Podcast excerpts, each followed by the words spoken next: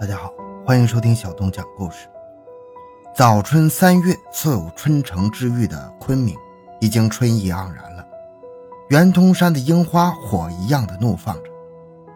在这个播种的季节，人们三五成群来昆明旅游者、外出务工人员、返校的学生，大家不约而同地聚集在了昆明火车站。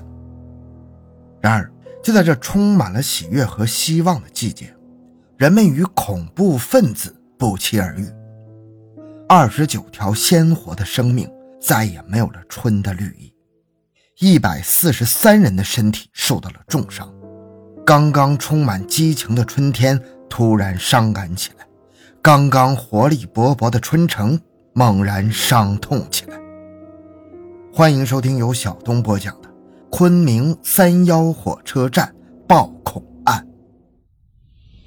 回到现场，寻找真相。小东讲故事系列专辑由喜马拉雅独家播出。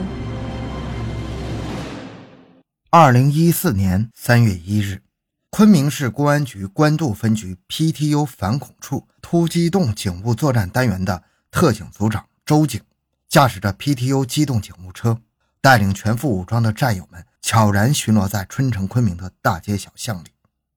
晚上二十一点二十分，突然他的对讲机里传来了昆明市公安局幺幺零指挥中心的指令：昆明火车站广场发生斗殴事件，立即赶往处置。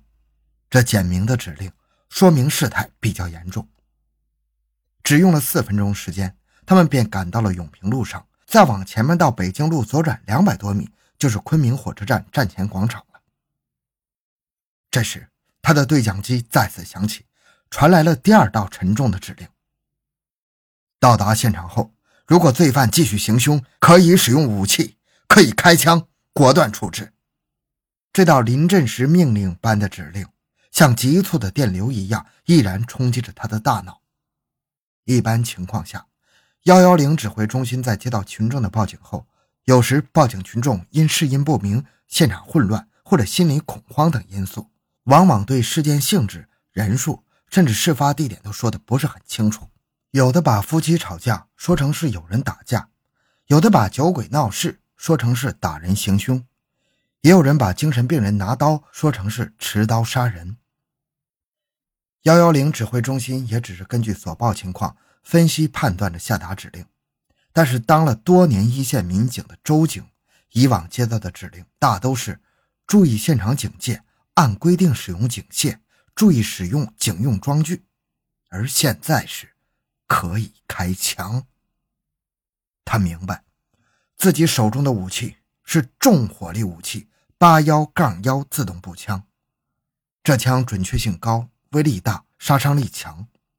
七点六二毫米的口径子弹，在一百米的距离上可以洞穿六毫米的钢板。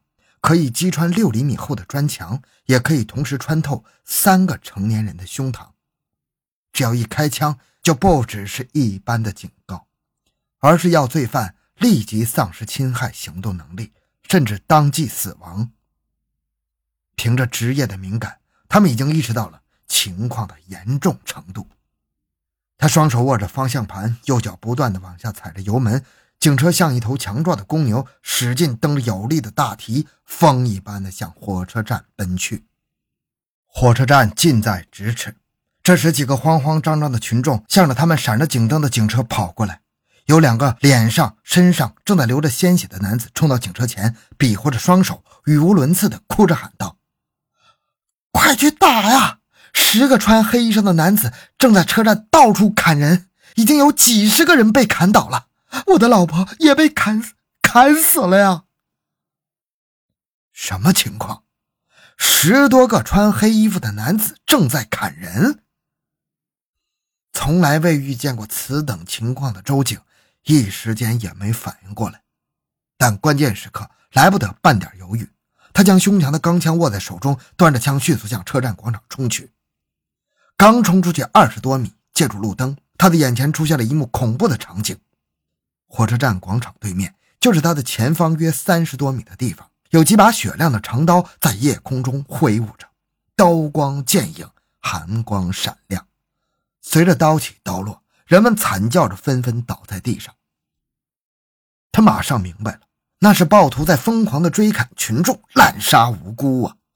形势万分危急，他一拉枪栓，将子弹压上了枪膛，熟练打开保险，右手将枪带紧紧地缠绕在手臂上，迈开脚步向暴徒冲了过去。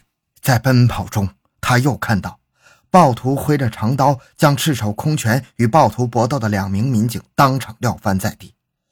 怒火在胸中燃烧，他紧握着手中的钢枪，快速逼近暴徒，做好了战斗准备。他清楚，眼前暴徒的疯狂举动已经不是一般的犯罪行为，不是一般的凶杀案件了。那几个暴徒手握双刀，又砍又刺，训练有素，身手不凡。长刀空中一闪，人就像棉花一样轻飘飘地落在地上；短刀一刺，人如口袋一般栽倒下去。那种举动之干脆有力，行为之果断利索，不要说老百姓无力抵抗，就是他这个特警，赤手空拳时也可能难以招架。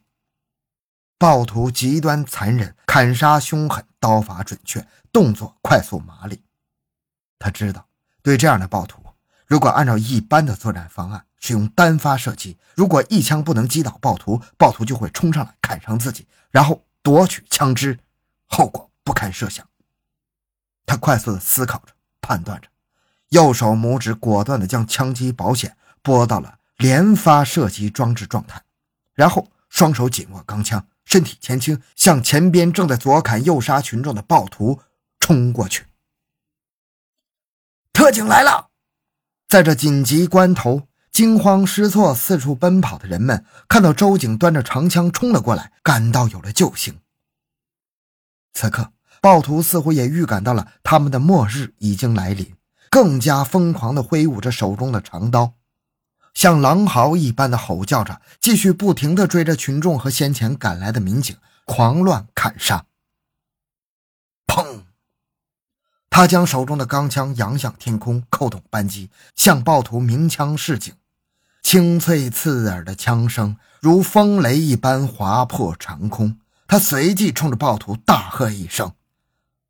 我是警察，把刀放下！杀红了眼的五名暴徒听到枪声，惊顿了一下，齐刷刷的回过头来，看到他端着枪，正瞄准着向他们冲过来。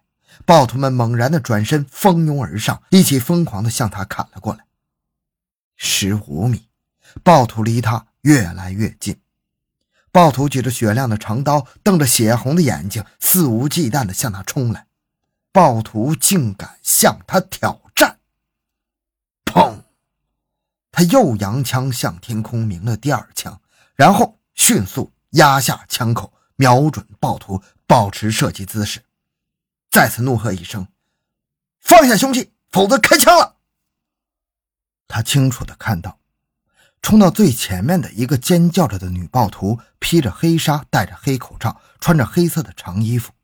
右手举着一把六十多公分长的砍刀，左手握着一把二十多公分长的匕首，眼睛里射出了母狼一样的绿色凶光，闪电般的向他冲过来。他感到奇怪，这些暴徒不是人吗？不怕子弹吗？不怕死吗？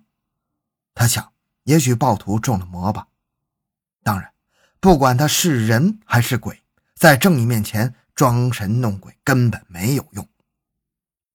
来了，女暴徒举着那寒光闪闪的砍刀，瞪着那血红的眼睛，马上就要飞到他面前了。那凶神恶煞的样子，似乎不仅要将他撕得粉碎，要把他剁成肉酱。七米，眼看女暴徒就要冲到他跟前，高高的向他举起了手中还在滴血的长刀。此时，他张开双脚。像两根粗大的铁柱子一样稳稳地钉在地上，全神贯注地注视着饿狼般向他扑来的女暴徒眼中的凶光和手中那把闪着寒光的长刀。在女暴徒举刀向他头上砍来的一瞬间，他瞄准女暴徒的胸膛，冷静地、轻轻地、快速地扣动了扳机。哒哒，一个两连发短射，两颗子弹像愤怒的勇士。喷射着火焰，怒吼着，轻松地射穿了女暴徒的胸膛。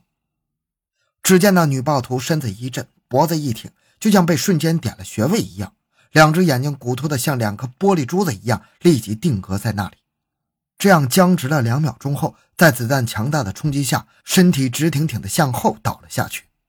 在女暴徒倒地的同时，手中的砍刀咣当一声掉在了地上。